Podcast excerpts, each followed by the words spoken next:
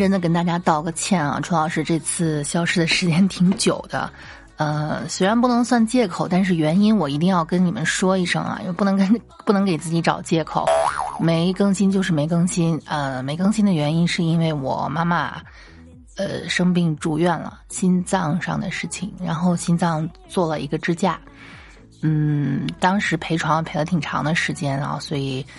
一个是没有什么精力，另外一个确实是没有心情。毕竟我是一个做娱乐的嘛，做搞笑节目的，可能比较依赖自己的状态吧。我也不想把自己那种丧丧的、动不动哭鼻子的状态 说给你们，到时候你们可能又要笑话我了。呃，还好现在这个医疗手段也比较成熟啊。我妈妈还呃挺年轻的，今年刚刚六十岁。唉，就就对于我这一把年纪的人来说，妈妈六十岁很年轻了哈。呃。恢复的还挺好的，所以大家不用担心。这等到他稳定了，我这不是立刻马上滚回来更节目来了吗？还好时间来得及，也不知道你们还会不会等我哈。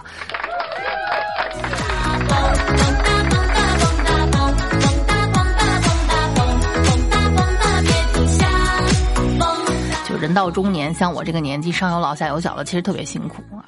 不是不是替自己叫屈，就是你总归会要做一些你小时候特别讨厌做的事儿。我不知道你们跟我一样不一样啊？我小时候最害怕做的事情是干什么？去医院。有人说你去医院肯定是害怕大夫给你打针，我还真不是怕打针。我从三四岁懂事儿开始啊，打针就不哭了。就是我去小诊所打针，OK；来学校里面打预防针就不用去医院，OK，怎么都可以。但是就不喜欢去医院，不喜欢闻那股消毒水的味儿。那为什么不喜欢闻消毒水的味儿呢？其实我觉得可能跟消毒水本身没关系，就是讨厌医院那个氛围。啊，因为，呃，可能是在我七八岁的时候，那时候我外婆住院啊，我远远的看着几个人推着那种就是带轮子的那个担架啊，然后上面那个有一块白布，我当时隐隐约约看着那个白布好像是盖脸上了，嗯，当然也有可能看错了啊，人真盖脸上应该是不从那个地方走的，嗯，但是对我那时候幼小的心灵造成一个非常大的震撼。这是，但是现在没办法，长大了，你说自己妈妈生病了，还能不去医院吗？但是对于医院骨子里那种恐惧啊，真的还是，还是去不掉。哎，那咱们都说呢，有福同享，有难同当。哎，你们分享了我那么多笑声，我的恐惧，我今天必须让你们跟跟我一块分享一下。为什么怕医院？怕的是什么？怕的是那些截肢什么的吗？不是，我觉得我怕医院来源于医院的一个机构——太平间。我现在说到这三个字我背后都冒冒冷气啊！跟各位说一下，胆小的这期节目你们就别听了，好吧啊？虽然我尽可能的会把把它做的相对的轻松一点。咱们今天这期节目啊，往常楚老师的节目接地气儿，今天的节目啊，咱们接个地府。就现就是现在，直到现在二零二一年了，我陪我妈妈去医院啊，有时候把那个车停到地下车库的时候。会开到太平间门口，现在肯定是没有那么害怕，但心里还是毛毛的，是吧？就是看到那个就诊大楼旁边有一个地库入口，左箭头写着卸货区域，右箭头写着写着这个停车库啊。本身我开车也不怎么样，也不是我自己的车，是我老爸的车，纠结半天开下去了哈。当时那个我我也不知道脑子是怎么着搭错筋了，我就纳闷儿，我说为什么这个停车库这个车库？这个入口没有那个停车的挡杆一般都有啊，有那个挡杆你交了钱才能进去，或者是开始计时才能进去，出来好交钱嘛哈。我当然也没想，哎，我这医院居然免费嘛哈，开下去看太平间三个字儿，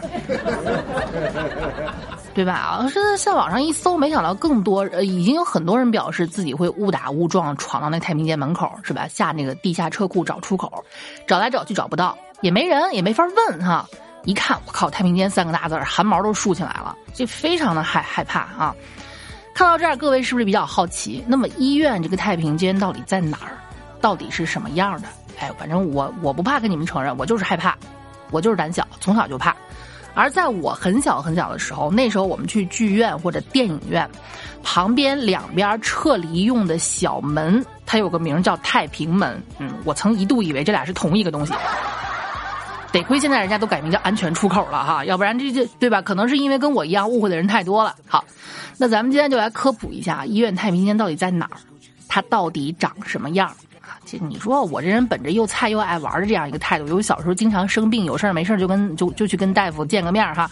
我还经我问那个大夫啊，当时是一个爷爷，在我们那个社区医院，我还经常跟他聊天。我说爷爷，那你们医生就不怕死人吗？不怕呀，我们医生他现在可能应该是逗小孩玩呢哈。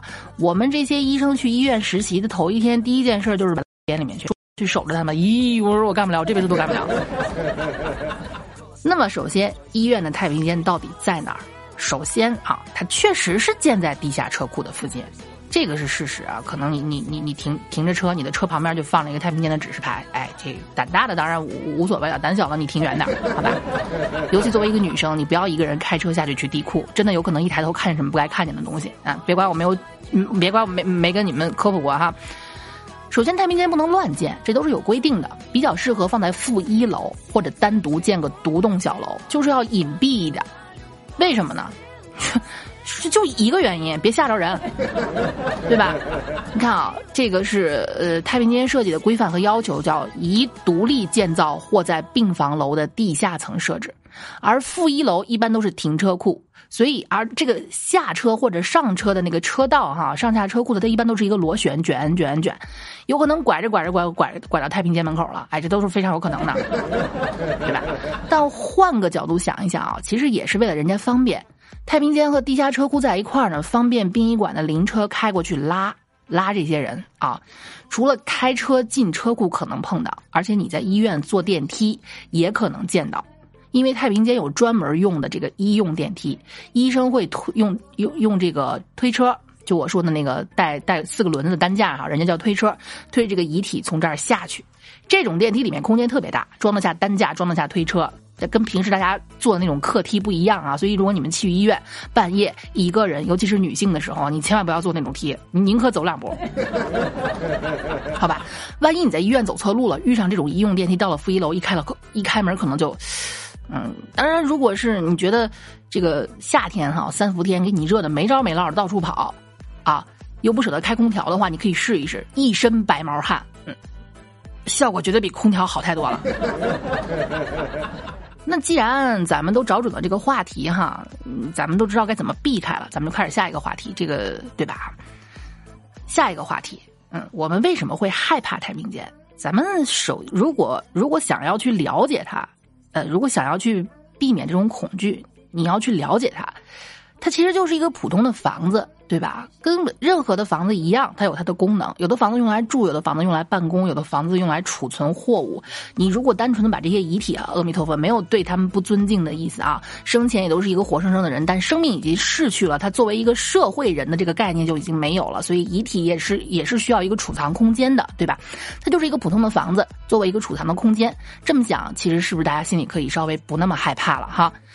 嗯，但是它又不是仅仅的一个仓库，它可能会有停，它会有这个除了停尸间，还会有解剖室和标本室。哎，标本，就如果你心大一点，哪天自己嘎嘣了啊，签个协议，把自己用作标本。哎，你们知道吗？有一个词叫永垂不朽，楚老师就就就想这样哈。我希望你们永久的记得我。当然，在这之前，我要先瘦下来，别到时候人说啊，你不不这这两百斤这胖子啊，罐子放不下，做个特制的。你看啊，这个基本标准的太平间用房组成：停尸间、告别室、解剖室、标本室，还有值班、更衣、厕所、器械、洗涤、消毒间等等。这个是国家的标准哈。那现在啊，把你自己想象成一具尸体，带你去这个屋子里面转一圈啊。首先，当被医生确认生命体征已经没有了，这个只能是医生确认哈。跟大家说一个冷知识：当年呢，楚老师在民航工作的时候，我们是要学这个。就是紧急救援的，我忘了那个的英文叫什么了。就是我们需要去学人工呼吸啊，然后按压，就是这个东西。我当时问了一个特别脑残的问题啊，说你要一直按压，一直人工呼吸，然后直到医生来。我就问，那如果这个人已经死了呢，我们还要不要这样做？我的老师非常严厉的跟我说，作为一个民航人，你要有责任一直做。为什么？因为只有医生有权利宣布这个人死亡，别人是不能宣布的。所以，OK，当医生确认这个人已经死亡之后呢？人，那咱们现在就我吧，好吧，我啊不能说你们了，不不客气，我把我自己想象成一具尸体哈，我逛一圈，医生确认我死亡后，我会被妥帖的装进一个像睡袋的大大大袋子里，啊，各位正在用睡袋的千万不要介意哈。被医生用推车推进太平间，放到停尸间里面啊。这个这个睡袋这个大袋子就是所谓的尸袋嗯，记得曾经 LV 还出过一款尸袋哈，我也不知道我死后有没有资格用这个玩意儿。在这儿呢，一排排都是这个尸体冷藏柜，哎，分上下，一格一格的，它是个立体的嘛，上面几排抽出来一个一个一个。如果你实在想象不到，你可以想象成一个立体停车库，哎，对吧？呃，这个温度一般在负二十度左右，有一 T、二 T、六 T、九 T，对，就是蒸笼蒸包那个笼屉的 T 啊，但是不是一回事儿，好吧？有一 T、二 T、六 T、九 T 各种户型，各种规格的选择。有的是像电视里面演的那种推拉型的，有的是侧开门的，哎，就就跟手机的似的，有的是翻盖，有的是滑盖的哈。而这个停尸间呢，到底有多少尸体冷藏柜？这个也有规定，就是尸体停放数按不低于总床数的百分之一，也就是说一百张床位就要有一个，对吧？也就是说有两百张床，那就有至少两个柜子啊。放进去的时候，医院通知家属，哎，准备后事儿。对不起。我们尽力了，对。那么放在这个里面的尸体啊，会有三张识别卡，这就好像人说啊，这人嘛，活个就是个生死，活的就是个两两头哈。活的时候呢，你就说现在婴儿出生，说报错了，可能几十年前医学不发达，会有这个可能。现在不会报错，因为一出生就是谁家属的名字、孩子的名字什么的都会有哈。人出生的这么仔细，没了也一样啊，对吧？放在这个尸体会有三张卡，右前胸、右手腕、尸体冷藏柜，哎。呃，柜子上面都会有这个标识，家属过来就是凭这个卡来识别的啊。当然了，也会让你看一眼脸啊。你肯定也是有不少人这个心态不好，直接就不看了。那原则上来说呢，他这个太平间不允许长期存存放尸体，一般会在两小时内通知家属领人，让殡仪馆给接走。完成这个全套的流程，但是有时候事情并不是这么顺利。假如你，假如我得了一些特殊的病啊，特殊到什么程度呢？说不定这个病会以我的名字来命名，可能不需要这么快被家属接走，这需要一个场所进行解剖。当然，前提是家属家属得同意，对吧？咱们国人有一个什么说法，就叫这个入土为安。你说你不让我入土，不让我安就算了，你还把我大卸八块，扬了个腿的哈。所以说，这就特我们我。我们为什么医学生？这也是楚老师的听众有医学生跟我说的，他们把那些就是用来研究的，给他们供他们医学生学习的这些尸体标本，叫做大体老师。大体老师他们会非常尊重，因为用自己的身体为医学生做贡献嘛，这是非常伟大的一件事儿哈。那么就要来到解剖室了，解剖室在太平间隔壁，这也是有相关规定的哈。就而且还要有这个工作人员更衣和淋浴设施。啊，往往还连着标本室，标本需存放需要阴凉的环境，正好跟太平间在一一块儿，在地下，加上旁边就是解剖室，方便解剖室参考。所以你知道为什么路过太平间你会汗毛倒竖吧？一是因为害怕，二是因为那地方它确实冷啊。啊，这个，那有人就说了哈，我胆大是吧？陈老师，你之前说过这做那个背尸体的工作啊，挣钱还挺多的。当然了，我跟你们说那是谣言哈。那有人就说呢，我可能不是为了挣钱，我就是为了求一份刺激。那怎么才能得到一份在太平间的工作呢？嗯，有网站显示啊，守夜员可能九千到一万五左右，是吧？白班六百，夜班一千二啊！这而且不要求你是医生，条件很宽松，可以说是个人就能干干。但唯一的需求就是啊，你得胆大。你遇到一些什么乱七八糟科学解释不了的问题啊，你得你你你得应付自如是吧？你别别康当一只老鼠出了点声音，你先把自己吓死了。好，第二天你同事从冷柜里面把你给抽出来了。所以说呢啊，成为这个太平间的工作人员很简单，输入相关字眼啊，点开任何一个招聘网站，搜搜这个太平间啊，投简历就可以了。不过我也就是这么一说哈，这对吧？你们别说是我介绍的。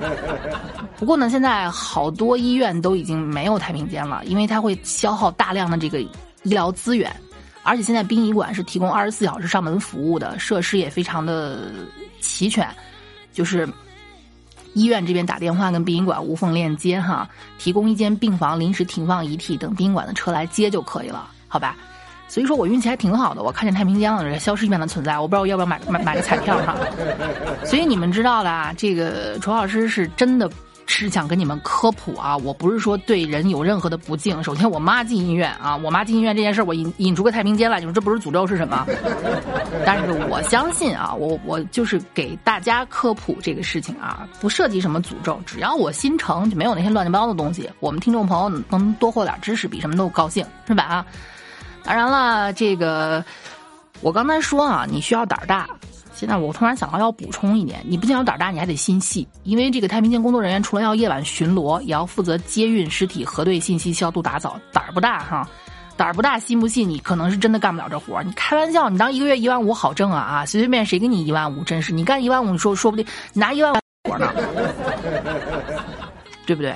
这所以说，嗯，当然了，也有听众穷怕了，他会表示啊，一千二。别说让我陪他了，他他他坐起来，我跟他聊天都行。行，反正，呃，这期节目做到这儿，还是不管怎么着也得跟大家逼逼一句哈，这胆小者勿入。嗨，你们都听到这儿了，我说这句话有什么用吗？真是脱了裤子放屁哈。好啦，这期主要是我也没有太跟大家准备太多节目啊，因为这个月真的是发生的事情有点多哈，希望各位能够对我稍微有一点理解。我会在这几天努力把这个月的，呃，还是说一句虽然不可能，但是一个美好的愿望吧，希望这个世间再也没有病痛。谢谢大家。